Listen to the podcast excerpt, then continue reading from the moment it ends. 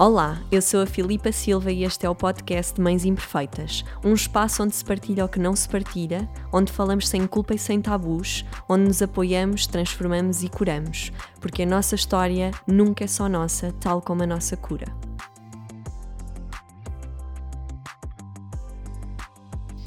Então, sejam muito bem-vindos a mais um episódio deste meu cantinho. E hoje eu estava aqui, uh, eu não consigo uh, disfarçar um, quando venho. Nós começamos a conversar em off e depois eu venho para aqui e não consigo disfarçar. E eu estava a dizer que estava super feliz porque hoje tenho comigo a Andréia Amaral, que é enfermeira, é mãe, é mulher, também é fundadora do blog SOS Mamã que está a ser assim um, um, algo muito maravilhoso para muitos pais e muitas mães. E eu estou muito feliz porque eu conheço a Andreia desde pequenina. Estávamos aqui a falar que a minha mãe tomava conta da Andreia e já não nos víamos há imensos anos. E hoje eu convidei a Andreia para termos aqui uma conversa e eu adoro o podcast porque eu aproveito para saber de ti. então, seja muito bem-vinda, Andreia. Obrigada. Mesmo, obrigada por teres aceito o meu convite por estares aqui e estou muito desejosa de, de, termos esta conversa. Obrigada, Filipe. Eu também estou muito entusiasmada. Nunca fiz um podcast, nunca participei e agradeço-te muito por me teres convidado. Uh, e é um prazer porque acompanho o teu projeto também já há muito tempo e acho que tem feito a diferença na vida hum. de muitas famílias e por isso parabéns também por isso. Obrigada. Olha, e começando aqui por saber, tu, tu és enfermeira e tu trabalhas em que área? Tu trabalhas mesmo na pediatria? Eu não? trabalho em pediatria, okay. uh, desde urgência de pediatria, internamento de pediatria uhum. e unidade de cuidados intermédios. Não faço neonatologia, okay. um, mas é, é, dentro desse, desses okay. serviços já há mais de oito anos. Sim. Uau! E como é que surgiu essa, essa vontade de ir para essa área? Não, não, não surgiu porque eu quis. Okay. Uh, ou seja, eu sempre quis os serviços de adultos. Ah, é? Uh, mesmo quando fiz, é verdade, quando fiz o curso de base, eu gostava muito de urgência, cuidados intensivos, mas de adultos. Nunca gostei muito da, dos estágios em pediatria, curioso. Oh, mas depois uh, foi um acidente de viação no, no decurso do, deste meu trajeto profissional. Eu tinha vários trabalhos, achava que o dinheiro é que era importante um, não descansava e acabei por ter um acidente de viação Uau. grave que me impossibilitou de estar praticamente um ano sem uh, poder fazer esforços uh, acima dos 4, 5 quilos com a indicação cirúrgica e então tive de mudar de serviço. E na altura a enfermeira diretora do meu hospital sugeriu-me, Andreia, tenho uma vaga na, no internamento de pediatria, okay. quero aproveitar. Eu disse, olha, eu não ligo nada à pediatria mas vamos tentar, se tem de ser, eu não quero deixar de trabalhar, vamos para a pediatria e, e Filipe apaixonei-me, pronto, Opa. foi assim. Já viste como é que é a vida? É verdade, mesmo. Ela empurra-nos mesmo. mesmo. e tu, tu tiveste uma, eu vi lá, eu já nem me lembrava disso, é agora é, é como estou a lembrar. Sim, sim, sim. E é muito interessante isso que tu estás a trazer de, de não descansares e de achares que o dinheiro... Sim que isso vem provavelmente da tua educação, da tua forma de crescer. Sim, e depois era, queria tanto trabalhar mais e ganhar mais experiência que aproveitava todas as oportunidades de trabalho e depois uh, uh, trabalhava a mais de 80 quilómetros entre sítios, entre locais de trabalho, uh, e às vezes era sair às duas da manhã de, do hospital e estar às seis na clínica de hemodiálise onde eu trabalhava, e era impossível. Isto durante 4, 5 dias seguidos, chegas ao quarto e, e vais contra um muro, que foi o que me aconteceu. Como Pronto, é que é a vida? É verdade, é? é verdade. Não paras e ela manda-te parar. É verdade. Isso acho que me deu aqui um, uma visão diferente da vida, apesar de eu sou não, não, não voltei a trabalhar em dois sítios, uh, não quis. Regressei à clínica, mas depois rapidamente saí, até porque depois uh, comecei a pensar em, em engravidar. Um, e disse sempre que não queria não ter tempo para um filho. Para ter filhos era para ter tempo para eles. Uhum. E por isso Teve de ser, teve de se abrandar. Uau! Olha, e vais parar a pediatria e apaixonas-te. Mesmo antes de seres bem, portanto. Sim, sim, sim, sim. Não foi logo. Uh, depois, entretanto, a, a chefe do serviço disse-me: Andreia, mas tem muito jeito para isto. Uh, eu tenho a certeza que a Andreia vai ficar muito bem na nossa equipe. Eu inicialmente dizia-lhe à enfermeira, a enfermeira Jesus, que era a minha chefe: uh, Eu acho que não, acho que não é para mim. Pediatria, acho que não é para mim. Entretanto, ela sugeriu-me eu ir para a urgência de pediatria porque via que eu era mais, queria mais agitação, agitação, queria mais isso, queria mais a adrenalina do trabalho, que eu sempre gostei, não posso negar. e fui, e acho que foi a partir daí Foi, ela deu-me sempre a oportunidade de experiências dentro da área e eu não, já, não, já não quis sair, até porque não é fácil entrar muitas vezes em serviços de pediatria. Eu já lá estava dentro e, portanto, pude ficar. E o que é que te apaixonou nesse, nesse serviço? Olha, foi ver que as crianças rapidamente melhoram. Né? É, é, é assim incrível, uma coisa é? incrível. Num dia chegam muito mal e no dia seguinte já estão a saltar e a pular na cama. É. E é não se lembrarem muitas vezes que fomos nós que lhes fizemos aqueles procedimentos menos bons uh, e voltarem-se a rir para nós meia hora depois. Pá, isso é incrível. Eu, eu, eu, eu, às vezes digo, nós não somos frios, nós profissionais de saúde não somos propriamente frios, mas na altura, quando as coisas não estão a correr bem, temos de, de agir muitas vezes de cabeça fria. Mas a seguir entramos muito naquele ambiente de amor que é, que é a pediatria. Os bebés, as crianças dão-nos imenso amor. Ah, pá, é tão bom. Mesmo. Pois, porque tu não deves ver sempre coisas muito boas, não é?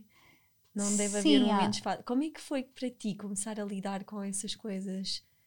Sendo enfermeira e tendo que lidar. Olha, curiosamente, contra... curiosamente foi, foi, foi logo muito bem. É? Uh, sim, acho que sim. Não, eu, eu nunca lidei muito bem com, com, com as coisas novas, ou okay. seja, tudo o que vinha de novo, uh, eu precisava de algum tempo e preciso de algum tempo para me ambientar. A partir do momento em que, em que me sinto segura, e com conhecimento na matéria já estou perfeitamente à vontade naquelas situações. E depois é muitas vezes não imaginar, agora então depois de ser mãe, é não imaginar o meu filho naquele estado. Exato. Nunca o faço. E consigo, consigo dividir, consigo dividir as coisas, acho que sim. E até porque quero muito ajudar. E quando vejo, digo não é garantido.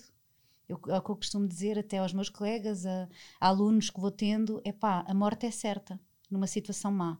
Então vamos, mas é ultrapassar isto e vamos fazer alguma coisa para, para a criança voltar. E é esse sempre o meu pensamento quando as coisas não estão a correr bem. E como é que é ser mãe já com essa experiência? Sabes que eu tenho essa curiosidade. Uma vez estive aqui. Uh, um, uma, uma pessoa a gravar comigo que, por exemplo, é psicóloga, não é? E que, tra que trabalhava com crianças. Então, ela falava muito dessa questão de, de, já ter tanta consciência e agora está grávida, não é? E o que é que isso trazia de ter tanta consciência já das coisas, não é? Do impacto, por exemplo, ela a nível psicológico, não é? De, dos pais, da educação e de repente agora ir ser mãe. Não é? Como é que foi para ti ser mãe com essa experiência toda?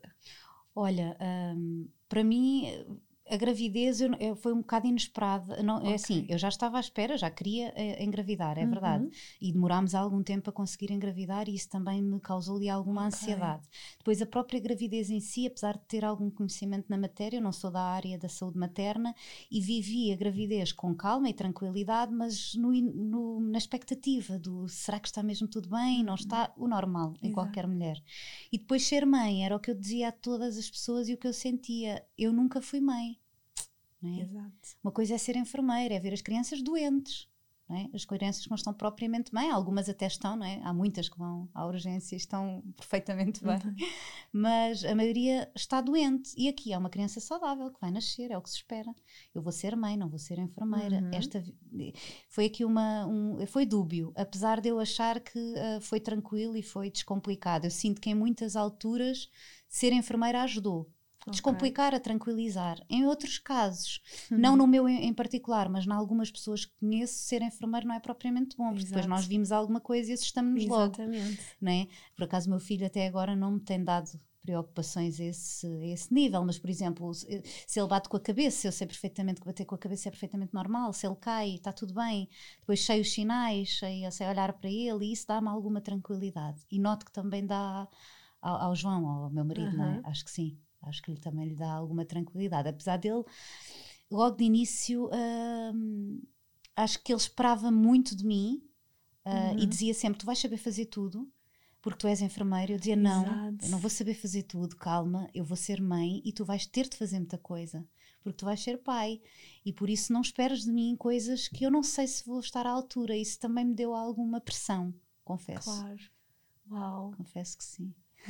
Não, é, é, é, é giro estar a, estar a ver a experiência de cada pessoa, não é? E tu estavas a dizer que a tua gravidez. Como é que tu, vi, tu tiveste a trabalhar durante a tua gravidez? Sim, até às 21, 22 semanas. Sim, okay. sim. Trabalhei até aí. Sempre perfeitamente bem. Ah, com aquela dor lombar característica que eu tinha, uma pressão grande e muitas vezes até nem me sentia muito bem. Isso também fez com que viesse para casa às 21 ou 22 semanas Mas, mas até lá, sim, sempre, sempre trabalhei. E não me fazia diferença. E como é que tem sido esta experiência de ser mãe? Ai, tem sido maravilhosa. Eu acho que não há nada melhor. Já devia ter sido há mais tempo. É, é sério. Tenho Eu sempre quis ser mãe mais cedo, o João não. Uh, eu sempre quis, 25, 26 anos. Mas depois a vida também não proporcionou uh, e não chegou a acontecer. Não foi por estar à espera da altura certa, uhum. Não, não, não se proporcionou. Ele também não, não estava propriamente virado para aí. Eu acho que nós uhum. temos dado tempo claro. a ambas as partes, não é? E depois, quando chegou aquela altura de, de desejarmos muito os dois, pronto, foi avançar. Mas demorou, demorou também. Mas pronto, é natural. E como é que correu o teu parto? Muito bem. É? Muito bem. Oito minutos. Meu filho saiu em oito minutos. É assim. Agora, não, nesta altura, estão muitas vezes a pensar algo tipo: Really? Conta-nos como é que tu tiveste um bebê em 8 minutos. Olha, uh, cheguei ao hospital, eram, uh, passava das 10 da noite, das 22 horas. Fui na, no caminho todo na autoestrada uh, com imensas contrações. De, de, de, o tempo era menor a 2 minutos entre cada okay. contração mesmo, uh, mesmo dolorosas, e eu estava mesmo a perceber que não ia demorar muito. Cheguei à urgência, tinha 3 centímetros de dilatação e fiz a epidural, eram 11 e um quarto. Meu filho nasceu à meia-noite e 48, uh, em que à meia-noite e 40, eu lembro-me delas dizerem: são 20 pa, é, é 20 para uma e isto, o bebê está aqui quando eu eh, toquei à campainha, precisava ah. de fazer xixi. Eu sabia, atenção, que eu sabia de experiência própria e, e em termos de conhecimento profissional e tudo mais, que era a, a vontade de fazer cocó, a pressão no Exato. ânus, que nos daria aquele sinal que muitas vezes é o sinal de, de, de, de, parto, já estamos nós ali depois de ter da epidural, etc. Mas não, eu estava era com muita pressão na, na bexiga. Pensei, tenho muita vontade de fazer xixi, vou tocar porque disseram para não ir à casa de banho sozinha. Quando eu toco, ela vem, a enfermeira, e lembro-me dela dizer: Não se pode mexer, temos de ir para o bloco de partes, que o bebê está aqui. Pronto, e depois foi, foi muito rápido. Eu não esperava, ah. achava mesmo que não ia correr assim. Que bom. E como é que foi o teu pós-parto? Foi difícil o primeiro mês. Uhum. Eh, foi difícil o primeiro mês, muito difícil. Eu acho que é, na generalidade, é um mês difícil uhum. e também tento passar isso. Exato. Não são só maravilhas mesmo não e não é fácil. Uh, a amamentação foi muito difícil de conseguir, foi. tive muitas gretas na, na, nos mamilos, deitei muito sangue, chorei muito a amamentar. Não tinha de o fazer, podia ter desistido, é verdade, e não era pior mãe por isso. Uhum mas quis muito conseguir amamentar e fiz tudo por isso e procurei ajuda, apesar de ser enfermeira, de perceber relativamente da matéria, mas é assim, era mãe, ali é, é ser mãe. É diferente. É, é completamente diferente. Aliás, é, é muito importante estares a dizer isso, é. Andreia, porque acho que às vezes há, é, é, em todas as áreas, não é? Por exemplo, é como eu ser coach e terapeuta e as pessoas acharem que eu não tenho problemas, não é? Que eu não, também não procuro ajuda, como tu seres enfermeira e de repente ah, vais saber tudo. Não. E isso é muito importante. Eu acho que cada vez mais nós estamos a desmistificar essas questões de não, quando tu depois passas é outra experiência e tu também precisas de ajuda. Completamente, e, e há coisas que tu nem sequer te lembras. Exatamente. Nem sequer te lembras. Claro, porque estás envolvida emocionalmente, sim, não é? Sim, sim, sim. E fisicamente. Sim, sabia perfeitamente que o recém-nascido tinha de mamar 8 a 10 vezes por dia, mas o meu filho não acordava, na segunda semana de vida perdeu imenso peso, não se introduziu leite artificial porque o pediatra trabalha ao meu lado, o pediatra dele, e que me disse, Andreia, vamos ter de aumentar as mamadas de duas em duas horas se queres amamentar em exclusivo e, não há, e vamos tentar não introduzir já o leite artificial, vamos fazer dessa forma. E foi muito desgastante. Aquela semana inteira, duas em duas horas, a acordar o bebê, a acordar eu, é muito complicado. E em casal, então, é um... É um desgaste. Sim.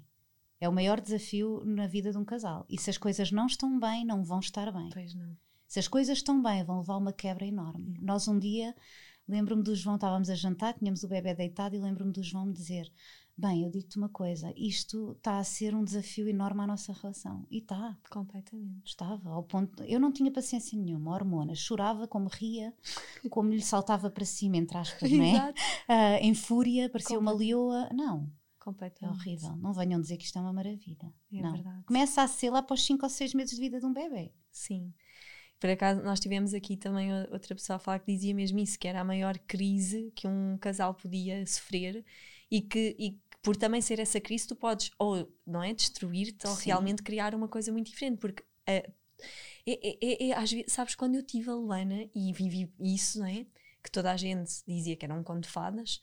Uh, e quando eu comecei o meu projeto foi mesmo por aí, porque eu pensava: caramba, é não precisas de fazer muitas contas, entre aspas, para perceber que vai ser a maior crise, porque não só há uma nova dinâmica, uhum. não é? há um novo ser, portanto, tu já não podes dizer: olha, vou ali e ficas aí, é? há um novo ser.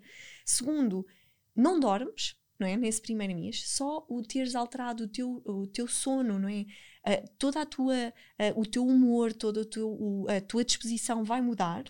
Depois, porque tens um ser novo que tu não sabes nada, não é? que tu tens que aprender, tens o teu corpo completamente transformado, sim. muitas das vezes em dor, não é? porque eu também passei por isso.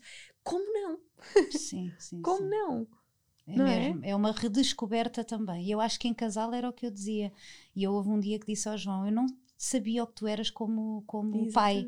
Uh, já te conhecia, nós já namorávamos há 15 anos e, é. e, eu disse-lhe sempre já na gravidez: João, atenção, porque nós não nos conhecemos como pais. É Isto pode correr muito mal. É verdade, não é, é verdade, só coisas boas, completamente. É? E vais descobrir coisas que nunca, quando nós temos um filho, vêm coisas em nós que nós nunca tínhamos demonstrado numa relação, não é? Sim. Porque tu vais de repente ser mãe, ser pai e há um ser que é comum aos Exatamente. dois. Exatamente. Como é que será que ele vai ser? Exato. Como é que ela vai ser? Uh, será que vai ser meigo? Será que vai ser dócil? Será que vai brincar? Será que é? E nas pequenas coisas, eu não sei se tens se também essa opinião, mas por exemplo, eu lembro-me que eu dizia até de repente tem que haver uma opinião para um ser, não é? Uhum. Eu lembro-me que às vezes nas mais pequenas coisas, de um queria que ele comesse com uma colher X, o outro queria que comesse com uma colher Y, sabes? É sim, tipo sim, aquelas sim, coisas que no dia a dia, sem filhos, não existe, mas de repente tudo é qual é a, a, a opinião e o coisa que vai. Uh, para, aquele, para aquele ser, não é? Entraste aqui num ponto fulcral que eu costumo dizer aos casais, já mesmo na, no no pré-parto, uhum. como, é, como é óbvio, porque acho que a preparação é claro. é muito importante e prepararem-se para esta fase também. Aqui é preciso conversarmos como casal. O que é que tu gostas? O que é que tu achas que vais gostar? A conversarmos um com o outro. Uhum. Isso é muito importante. Mesmo, eu lembro-me de conversar muito relativamente às visitas. Ainda Exato. não havia pandemia na minha altura. E de eu dizer, João, o primeiro mês é difícil, eu não quero ter visitas nós vamos ter de conseguir dizer isso aos nossos amigos, à nossa uhum. família, vamos ter de ser, um, obviamente, com a nossa humildade, conseguir dizê-lo, mas sem, sem ferir as pessoas, não é? sem ferir suscetibilidades. Vamos enviar uma mensagem, vamos mandar fotografia, mas vamos pedir o nosso tempo. Isso é muito importante, quer para essa fase, quer para daí em diante. Olha, como é que gostavas que fosse a introdução dos alimentos no nosso bebê? Já pensaste sobre isso? Exato. Coisas deste género, para nós nos irmos preparando. Por exemplo, eu queria muito o finger food, não é? O bebê uhum. comer com as mãos, explorar, não sei o quê. O João não fazia ideia o que isso era. Exato. Ele não lidava com bebés há anos. E eu expliquei-lhe, eu disse-lhe: olha, faz isto, faz aquilo, mostrei-lhe as vantagens de uma uhum. coisa e uhum. de outra. Ele é muito calmo, muito tranquilo e acho que ele confiou sempre. Uh, mas houve outras coisas que ele me pediu para ser ele, para, para ser da forma dele, e nós fomos conversando e fomos hum, com tranquilidade. Eu acho que isto vai, vai acontecendo naturalmente. Sem dúvida. então, e quais foram os teus maiores desafios desses, de ser, de ser mãe nesse pós-parto? O que é que tu trouxeste? Porque eu estou com curiosidade como é que nasceu, entretanto, o teu, o teu blog, não é? Foi ah, depois sim. disso? Sim, foi depois, mas já vinha a ideia há muito tempo. Ah, eu já okay. me fazia alguma confusão na, na, na, minha vida profissional, na urgência, sobretudo, uh, os pais virem com muitas questões que eu achava que Básicas, não deviam né? Não dizendo que o QI é baixo ou que as claro, pessoas não claro, sabem e deviam saber nada disso. Quem não está uh, dentro dos temas, naturalmente é uhum. é normal que não saiba deles. Mas alguém já lhes devia ser ensinado, Exato. alguém já devia ter explicado. Mas o problema é que muitas vezes não, não temos essa capacidade nos cuidados de saúde primários, nas maternidades, com os rácios, tempo, é? com os rácios que temos, com tudo o que temos. E depois vamos ao Dr. Google, que é o que eu costumo dizer uh, inserimos uma palavra qualquer, uh, como, como é o exemplo da febre, e já nos vai aparecer N coisas que o nosso filho está a morrer.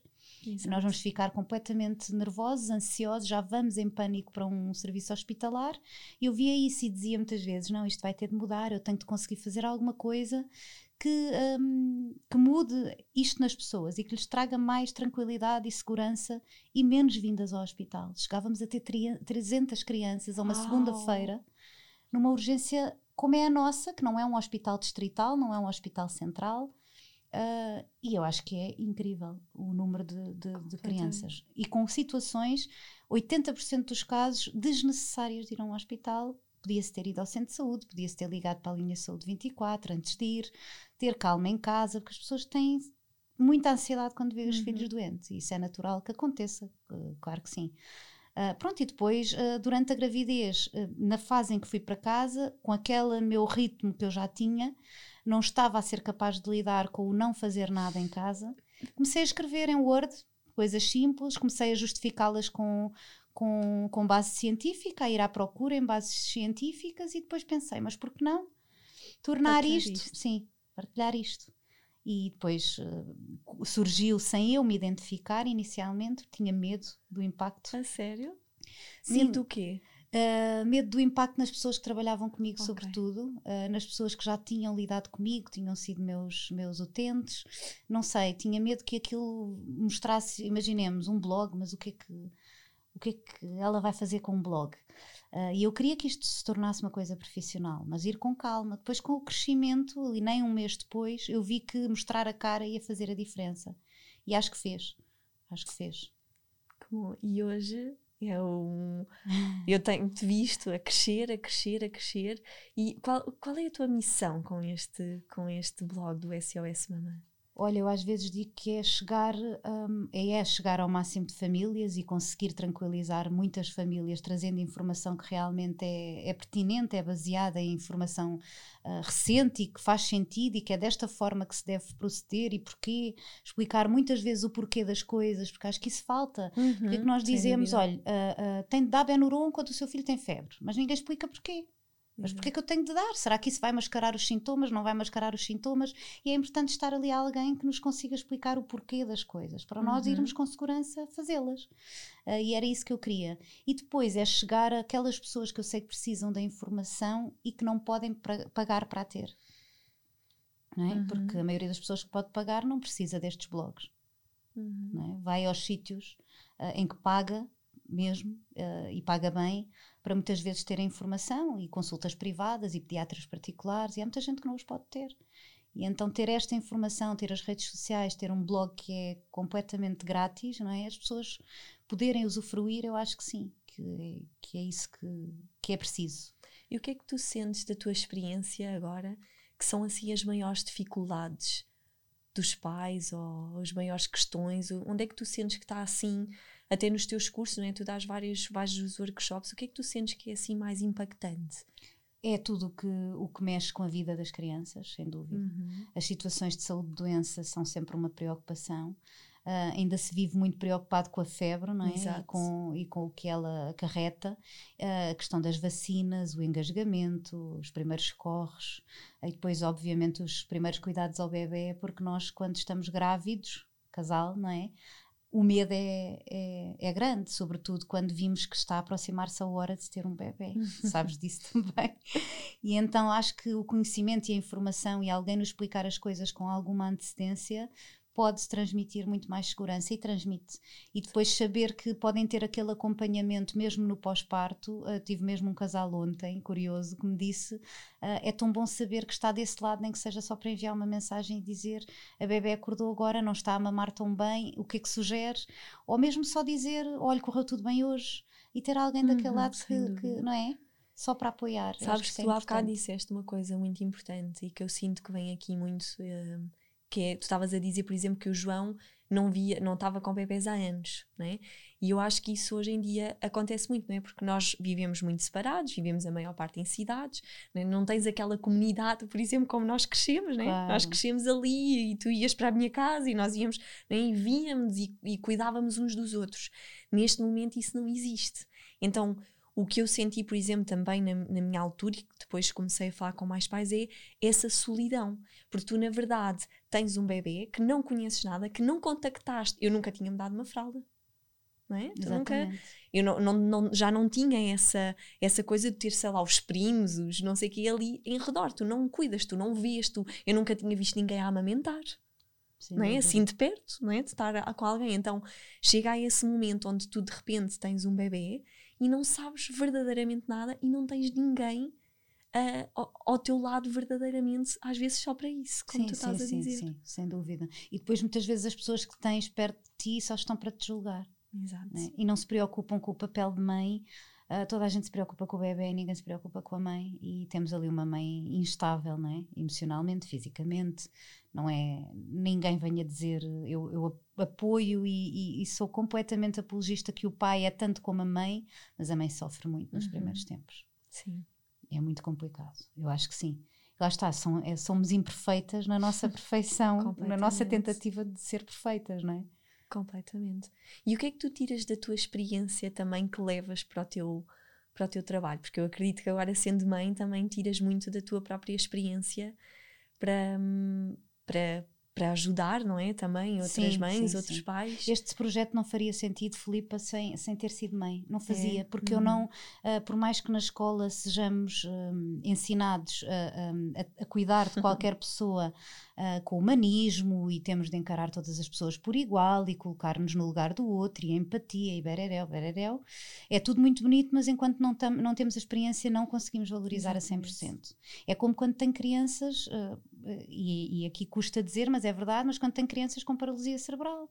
Graças a Deus eu não passei por isso, não sei se vou passar, espero que não. Uh, mas só passando é que alguém consegue valorizar aquela experiência daqueles pais não é? Uh, por mais que tentemos e tento pôr-me muito no lugar. Agora, neste momento, consigo-me pôr no lugar dos pais, sendo mãe e percebendo que isto é um sofrimento ser mãe, mesmo, a toda a hora. É o melhor que há, mas isto é um sofrimento e nós estamos sempre aqui com o, com o radar se está tudo bem, não está tudo bem, não é? Uh, e parece que sentimos quando não está. E acho que é isso que me traz de melhor. E é, e é isso que as pessoas também se identificam, as pessoas que estão do outro lado. Não é estar aqui uma enfermeira, eu acho que isso é muito importante, mas é o ser mãe também. Porque conseguimos muito valorizar aquele papel de uma forma diferente. Acho, acho que sim. Sem dúvida sem dúvida. É aquele, aquele clichê, não é? Eu dizia agora, agora depois de ser mãe, eu entendo o clichê do ah, quando, faz, quando fores mãe, tu vais entender, sim, não é? Sim, e tu sim, chegavas, ah, pá, fogo, mas eu tenho que ser mãe, e de repente és mãe e pensas, caramba. Yeah. Eu lembro-me, eu não sei se te aconteceu, mas eu, eu tenho estas cenas ridículas que é ridículas, não, que, que eu cheguei a partilhar, às vezes até no início eu andava na rua, não é, sei lá, lembro-me de um dia ir à praia e ver pessoas assim, sem filhos, né, descontraídos, e às vezes eu ficava a olhar a pensar, ai, não sabem o que é vida. Sabes aquela sensação do, não se, tipo, até ter filhos não dá para entender. E nunca tiveste saudades da tua vida? Uh... Muitas vezes, ainda hoje tenho sim, muitas vezes. Sim, eu também tenho, eu acho Muitas. que isso é normal. Eu e não podemos culpar por não, isso. Não, e eu acho que temos que falar disso, sabes? Porque é tão intenso que há muitas vezes que eu digo e eu me pergunto como é que seria se eu não fosse mãe? O que é que eu estaria a fazer? O que é que eu fazia ao meu tempo? E saudades de. Porque, como tu disseste, que é mesmo que eu tenha um, tempo sem a minha filha, ou sei lá, na escola, ou às vezes ela fica um fim de semana com os avós. Eu não sei, tu, depois de ser mãe, tu não sabes mais o que é desligar verdadeiramente. É verdade. Porque há, há, uma, há uma, uma ligação que está ligada 24 horas. Tu podes ter o teu tempo, tu podes ir um fim de semana. Eu já viajei sozinha com o Rafa, já fomos viajar os dois, mas nunca desligas, não, verdadeiramente. Tu já não tens aquela mesma. E eu fazia muitas vezes essa pergunta quando as pessoas me diziam, muitas pessoas diziam: Ah, mas uh, ter filhos não perdes assim tanta liberdade e podes fazer as coisas na mesma. E aquilo às vezes fazia-me confusão, porque eu não sentia aquilo assim. E houve um dia que eu pensei mesmo sobre isso, nas minhas filosofias, e pensei: depende também do que é a liberdade para cada um. Para mim, eu perdi a liberdade, porque eu perdi a minha liberdade individual, que é eu não consigo mais desligar a minha mente e dizer não penses na Sim. tua filha, não é? Ela está agora com, com os avós, mas eu estou sempre, ok, será que está bem? E ligas e lembras, não é? E queres falar, tu não tens aquela coisa de repente, ah, ok, não, não, não existe mais. É exatamente isso. É? Sim, sim, eu também acho.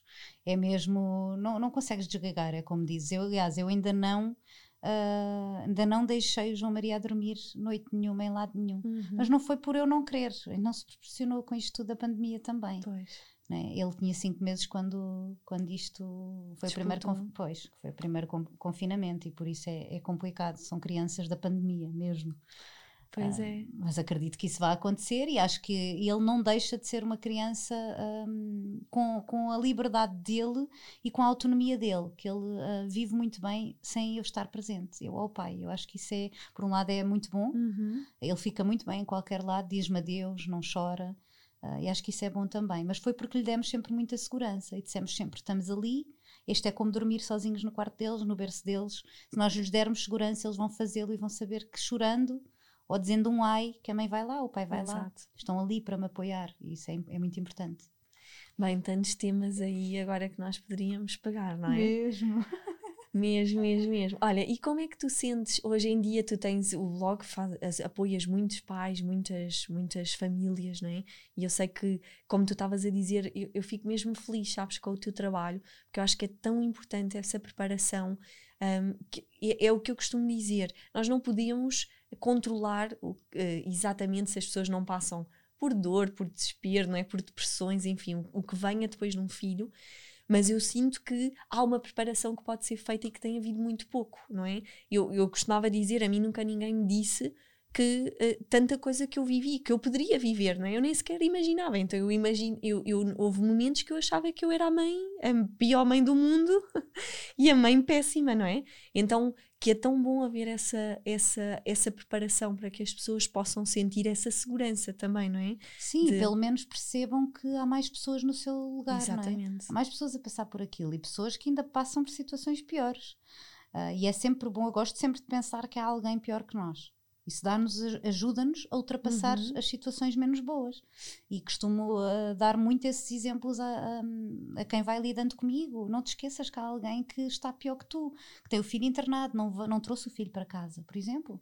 É? Quantas situações em que o bebê nasce, tem de ficar internado, a mãe vem para casa. Quer dizer, é muito diferente eu vir uhum. para casa com o meu bebê, ele não estar a dormir e não me deixar dormir. É? Uhum. E é isso que é bom nós também pensarmos que há coisas piores na vida e que vamos conseguir ultrapassar, porque toda a gente ultrapassa.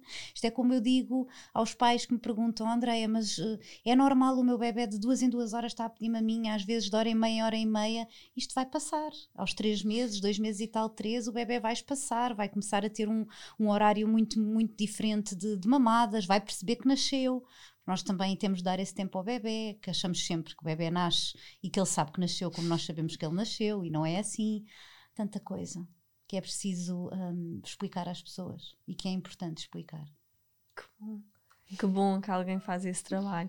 E tu, neste momento, acompanhas mesmo muitas famílias. Tu estavas-me a dizer que tu uh, acompanhas então informações antes, não é? Antes do bebê nascer, e tu depois tens esse contacto com os pais, depois sentes. Um, esse feedback que te dão de, desse acompanhamento que tu que tem antes, não é? Essa preparação que tem antes, tens esse feedback depois? Sim, sim, sim. Desde na, na, nas questões da preparação para o nascimento, de, de, dos cursos de abordagem ao bebê, sim, enviam-me sempre fotografia quando o bebê nasce. Às vezes sou das primeiras pessoas que, a quem enviam oh, a fotografia, acho incrível quando me dizem a hora e eu vejo a hora que me enviaram e sinto-me logo parte da família porque é muito giro. Uh, depois há sempre aquelas famílias que são mais dadas, isto é normal também, claro. não é? E que acabam por uh, estar muito mais em cima do acontecimento e participar muito mais uh, também da sua situação. Uh, e depois, como eu incluo sempre uma sessão individual comigo. Uhum. Ah, é? Uh, vi, Olha, em videochamada. é bom saber para aqui para as pessoas que depois sim, é verdade. Em, em, em videochamada acabamos por depois estar muito mais dentro do assunto, porque duas, três semanas depois do bebê nascer, vamos fazer a nossa uh, sessão e eu acabo por ver o bebê, ver os pais, ver a mãe, ver o pai, ver como é que eles estão também. Tens olheiras, não tens olheiras? Será que dormiste bem? Como é que está a ser a vossa vida agora? Porque não é só falar do bebê, eles a maioria das vezes contactam e dizem: André, eh, eu preciso agora porque o bebê tem muitas cólicas, preciso mesmo daquela ajuda porque apesar de nos ter ensinado, há coisas aqui que nós não estamos a conseguir fazer. Ok, mas depois a, eh, a primeira vez, a primeira coisa que eu pergunto quando os vejo é, eh, depende também do que vejo. Porque lembro-me de ver uma mãe que me tinha dito que não estava a dormir nada e ela tinha um ótimo aspecto. Aí eu disse logo: bem, parece que não, não está nada a acontecer aquilo que eu sempre tenho dito. Uh, e é bom nós também elogiarmos, sabermos como é que estão os pais naquela circunstância, porque o bebê está bem, está tudo bem, está tudo bem vai estar. E a, e a cólica é normal, as fases vão passar, mas é importante que nós passemos por elas bem, como pais, porque isto vai nos marcar para sempre. Sem dúvida. Mesmo. Olha, estavas a falar-me há pouco da febre, aqui uhum. ir, ir, um, indo um pouco mais específico, e, e é muito engraçado. Uh, eu também tive a minha história com a febre. Um, e, e, e de, de, mudar muitas coisas que eu, que eu sentia. O que é que tu tens a dizer sobre isso para os pais como como estavas a dizer que é a maior preocupação assim o maior stress né, de febre porque muitas das vezes Um, por exemplo, eu tinha a ideia de que quando havia febre era sempre tudo mal, não é? Uhum. e portanto, não ver a febre às vezes como algo bom que ela também é, não é? Uh, o que é que tu tens a dizer sobre isso, assim, para, para, para quem tenha ainda esse lidar com a febre de uma forma mais mais, mais mais stress, tranquila. Né? Exato. Uh, sim, exato, para, para, exato. para, conseguir lidar com ela de forma mais tranquila. Eu acho que, uh, eu acho não, é, está provada, a febre é uma reação do, do organismo uhum. a qualquer agente que surja. E o agente pode ser, e é maioritariamente em pediatria, uh, vírus. Exato. E quando vamos a um serviço hospitalar e nos dizem isto é viral, e vamos lá outra vez e dizem é viral, e depois os pais vão à terceira, quarta vez e dizem lá vêm eles dizer que é viral, lá vêm eles dizer que é viral, o miúdo agora tem febre outra vez, e há bebés e há crianças também que imunita eh, imunitariamente o sistema imunitário é mais enfraquecido. Uh, ou seja, às vezes qualquer vírus faz com faz que com... haja febre, uh, ficam ranhosos ou dão uns espirros, coisas básicas. Uh, e que a maioria das vezes é verdade, é, é, é, viral e dura 5, 7 dias e pode perfeitamente o bebê ter febre durante 5 a 7 dias com o vírus, é aquilo que eu costumo dizer. O que é que é preocupante na febre? É quando nós temos uh, a febre associada a uma grande alteração no nosso bebê. Temos o bebê que está, uh, quando tem febre, todos os bebés, todas as crianças, todos os adultos, qualquer pessoa com febre, não quer comer, não Exato. tem apetite, não é? Uh, quer dormir, quer estar no seu canto, não quer que o chateiem. Agora, quando a febre passa, essa criança, esse bebê, tem de querer brincar, tem de querer pelo menos o seu brinquedo favorito, tem de querer comer alguma coisa, nem que seja só a maminha da mãe, aqueles que estão uhum. amamentados, ou o leitinho do biberão, aqueles que estão a leite artificial, porque depois adoram aquele leitinho, Exato. não é? E, e, e têm de querer alguma coisa que habitualmente querem muito, porque aí sim, se eles, sem estar com febre, uh, mantiverem aquele estado de muito parados, sem querer comer, sem querer brincar, sem querer o seu brinquedo favorito, isso já nos preocupa. Okay. Por isso é que nós costumamos dizer, é para levar o, o, a criança, quando é para ir à urgência hospitalar, porque não é para ir logo, obviamente, depende da situação, há vários, vários uh, fatores que, que, que influenciam isso, mas quando vamos, o profissional de saúde quer ver a criança sem febre. Não é por, um, porque estamos a, não estamos a acreditar nos pais, não é nada disso. Nós não duvidamos da palavra dos pais ou dos avós, nem estamos cá para julgar. Uh, mas tem de ser dado antipirético, primeiro, que é medicamento para a febre, primeiro, porque a criança não lida bem com a febre, o sistema uh, nervoso central não lida bem com a questão da febre, nós temos de ajudar a baixar com, com o medicamento, uh, e depois, porque fazendo efeito, nós precisamos de ver se aquela criança, como é que está o, o estado geral dela sem febre. Isso é muito importante. Uh, por isso tem de se dar sempre Quando tu dizes que não lida bem com a febre, o que é que tu queres dizer com isso? É a questão de uh, muitas vezes não, há, não, não é bom para o organismo da criança manter-se com febre. Okay. Nós precis, vamos precisar de lhe dar algum medicamento, vai haver desconforto, vai haver dores, uh, com a febre associada, não é? Quanto mais deixamos subir, mais a criança vai estar parada, com desconforto, com dor, precisamos mesmo que ela volte a estar uh, tranquila, volte a estar bem. Agora, a febre não é necessariamente uma coisa má. Nós temos de lidar com ela e temos de ajudar a baixar, é verdade, uh, e é algum agente que está a afetar o nosso bebê, mas não é necessariamente uma coisa má. Pode ser só um vírus que chegou, que afetou e que vai embora. E a maioria das vezes é isso que acontece. Um, só temos de, de, avaliar e de perceber. Depois há vários sinais de alarme, eu também tenho isso no, no, na página. Okay. Falo Portanto, muito de febre. Falo muito de febre também, há vários sinais de alarme. Nem todas as crianças têm de esperar três dias para ir ao hospital. Há bebés que têm uh, ao fim do, do primeiro dia. Primeiro pico febril, uhum. às vezes têm de ir ao hospital, depende das circunstâncias. E eu também explico isso e acho que é importante uh, desmistificar. Nisso e noutras matérias, acho que sim nas quedas, nos traumatismos, é? em tudo, nos vômitos, na diarreia, no que quiserem. Isso, que é todo o mundo quando, é quando há um bebê, não é? É todo mundo quando há um bebê. Completamente. Eu, eu dizia bem, quando eu tive a Luana, eu pensava mesmo, bem, tudo aquilo que eu não gostava de lidar, não é? Nessas questões todas, de repente tu vais ter que lidar e é o teu filho, não é? Porque de repente em criança há, há tudo isso, não é? Sim, é, Os vómitos, o, as diarreias, o, as febres, as quedas, não sei o quê, de repente tu tens que lidar. Mesmo, mesmo, mesmo. E depois quando estão em creche, em infantários, é, é, obviamente que estão em contacto com mais crianças e aqui o contágio é muito superior uh, e é normal que aconteça e isto também é bom é bom, dá defesas, é, é, ótimo, é como eu costumo dizer, é bom as crianças andarem no chão, andarem com animais de estimação, não, não é o chão, não são os animais de estimação que fazem doenças, Exatamente. são as pessoas. Nós vimos agora com, com a pandemia, São as pessoas que transmitem doenças a, às crianças, aos adultos, aos idosos. Não são os animais, não, são, não é o chão, não são as superfícies, são as pessoas. Oh yeah. Olha, agora começando a terminar, e o que é que tu sentes a nível, por exemplo, da, da, da, pandemia, de estar as crianças mais sem escola, não é? Sem esse contacto, o que é que tu sentes que isto, que isto traz? Além de, pronto, de toda a questão de, de ter que ser feito e enfim, não é? De vir a pandemia, mas o que é que tu sentes que, que, que pode, sentes que há aqui alguma coisa que, que hum, por exemplo, as escolas vão voltar agora, não é? Há uhum. muitas pessoas que acham que não deviam voltar, outras que defendem que deviam voltar. Qual é a tua opinião sobre isso? É que devem voltar, sim. Acho que não, não está na pediatria o problema. Eles são muito pouco. Um, o contágio é muito inferior com, com crianças e com, e com bebés, uh, e eu acho que não é daí. E, nós, uh, e são a população do futuro.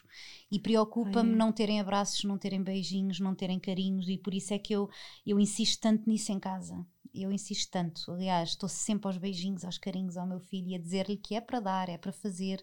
Ele, quando vai ver os avós, uh, eles com máscara, ele dá abracinhos a toda a gente. Não há beijinhos, mas há abracinhos a toda a gente. Uh, filho, vai lá dar o abracinho, ele dá o abracinho. Pronto, é diferente. É uma uhum. forma diferente daquilo que estávamos habituados. Mas que eu não quero que ele perca e acho que nenhum pai e mãe deve querer que os seus filhos percam. Porque este afeto, este carinho pelas pessoas é muito importante. Apesar de, acho que nós aprendemos a sorrir com os olhos, com o olhar. Eu acho que sim, que agora vimos um sorriso no olhar das pessoas. Hum. Mas faz falta sorrir sem máscara. Completamente. Completamente. Olha, e, e, desmistificando isso, tu estavas a dizer do risco de contágio. Tu, uh, esse risco também é, por exemplo, de criança para criança e de criança para adulto, que, que é menor? Sim, é, é, então entre crianças o risco é muito, muito. muito diminuído, está, está mostrado que sim. Uh, e para adultos, claro que há um risco aumentado, não é? Claro que sim, até porque a criança não tem máscara, não tem nada e uhum. pode perfeitamente ter o vírus, como nós já vimos, e não ter qualquer sintomatologia, uh, mas o, o risco é muito maior maior entre adultos e entre idosos. Okay. Uh, e as crianças precisam de estar com os avós e os avós precisam Ai, de estar com as crianças, porque nós estamos a ver uma população idosa uh, com a saúde mental muito enfraquecida. Quer dizer, final de vida, um, não sei quanto tempo vou viver mais e, e não posso aproveitá-lo com as pessoas que eu amo, que é os netos, que lhes dão tanto amor e tanta, tanta alegria. É muito difícil. Completamente. Sim, a minha filha não consegue estar sem ver os meus pais e, e vice-versa. Aquilo é. Eles, eles têm uma ligação super forte e, e, e, ainda tivemos uns tempos, o ano passado, no início, assim, é? também não sabes bem o que é que é, entras na, na, na, dúvida e chegou um momento que os meus pais não conseguem estar sem, sem a minha filha. Que é, começas a chegar àquele momento de o, o, ou seja, vivo aqui em pausa, não é? E como tu dizes, a chegar a uma altura que já não sei quanto tempo vai durar Exatamente. e sem aproveitar, ou corro o risco, entre aspas, não é? Claro que todos tomamos algumas providências, não é? Principalmente agora, de nós não, não termos mais cuidado para que ela possa estar com eles, claro não é? Mas é, é realmente, nós chegamos a um momento mesmo muito estranho. Sim, os, nossa... os tios avós do João Maria estiveram dois meses sem o ver sem, aliás, a vê-lo pelo, pelo muro, eh, pelo portão, uh, e isso foi, foi doloroso. muito doloroso, sim. Até que, entretanto, definimos que se usava máscara, usamos todos máscara, os adultos, e, e podem estar com ele. E ele vai lá muitas vezes lanchar, almoçar, dormir lá a cesta, mas pronto, mas tem de se ter estes cuidados, porque são pessoas que também já têm com, uhum. comorbilidades e que o risco é aumentado e eu não quero culpabilizar para o resto da vida se alguma coisa acontecer. Completamente. Olha, meu amor, e terminando, o que é que é para ti ser bem neste momento? É o melhor do mundo. Queres que eu te diga numa palavra? Não sei, não te sei dizer. Às vezes não tenho palavras que definam. Não tenho mesmo. É, é um preenchimento tão grande que acho que o coração nunca mais está vazio. Completamente. Uh, e sabes que os meus pais estão imigrados e eu sentia, e a minha irmã está no Porto, longe de mim, e eu sentia aqui um vazio muito grande da falta dos meus. Um, e, e, eu acho que o João Maria me vai dar, vem preencher o coração. Claro que eles me fazem falta, claro. não substitui ninguém, mas, eh, mas vem-me dar um sentido diferente à vida. Eu acho que é, dar, é ter sentido na vida, ser mãe. Completamente. Mesmo. Olha, e para quem quiser tirar de beber da tua sabedoria. Eu vou deixar depois lá o, o, o, blog, porque acho que é mesmo muito importante e sinto mesmo quanto mais pessoas também te conhecerem e tiverem acesso a tanta coisa importante, a tanta informação, melhor. E, e ia-te pedir para deixares aqui uma mensagem. O que é que tu dirias a alguém que está a pensar ser mãe, pai ou que esteja grávida? O que é que tu, qual seria assim a mensagem ou o conselho que tu gostarias de dar? Uh, para não ter medo, acho que é por aí, não ter medo, uh, tentar preparar-se, um, ou seja, preparar um bocadinho um, em termos de conhecimento em algumas matérias, porque acho que o conhecimento é poder uhum. e o uhum. conhecimento nos dá tranquilidade, muita tranquilidade, e tentar um, abstrair-se uh, das experiências negativas porque vai haver sempre gente a dizer uh, que isto foi negativo na sua vida e que é muito mau e que é. E é verdade, há coisas más e temos de nos preparar para elas e é importante sabermos delas, mas não vamos ver se um parto correu mal, se um bebê nasceu com doenças, se, um, etc, etc. Porque isso só nos vai dar mais, uhum. mais medo, mais tristeza, mais ansiedade e não é isso que se quer. É preparar-nos para sermos muito mais felizes. E preparem-se para isso, que eu acho que é o que, o que, o que todos somos, muito mais preenchidos. Olha, obrigada, obrigada meu amor. Também. Foi um prazer imenso estar-te a ouvir. Senti-me super bem. Sim, que bom. Obrigada. E tenho mesmo muito, muito orgulho do teu trabalho. Tenho muita honra de ter aqui. Tenho, é, sinto mesmo assim um, um, sabes, uma emoção de estar aqui a falar contigo, de, de nos conhecermos há tantos anos e de repente ver assim uh, toda a tua sabedoria e o teu trabalho e a tua, e a tua forma de estar. Então, mesmo muito obrigada por esta conversa. Eu acho que as duas convergimos para uma coisa importante que é um, nada se consegue sem trabalho uhum. e a persistência, o trabalho, a dedicação e o amor à camisola são o mais uhum. importante e por isso também te dou os parabéns e agradeço-te muito ter estado obrigada. aqui. Obrigada. Uhum. Obrigada próxima. a todos também. Obrigada e até um próximo episódio.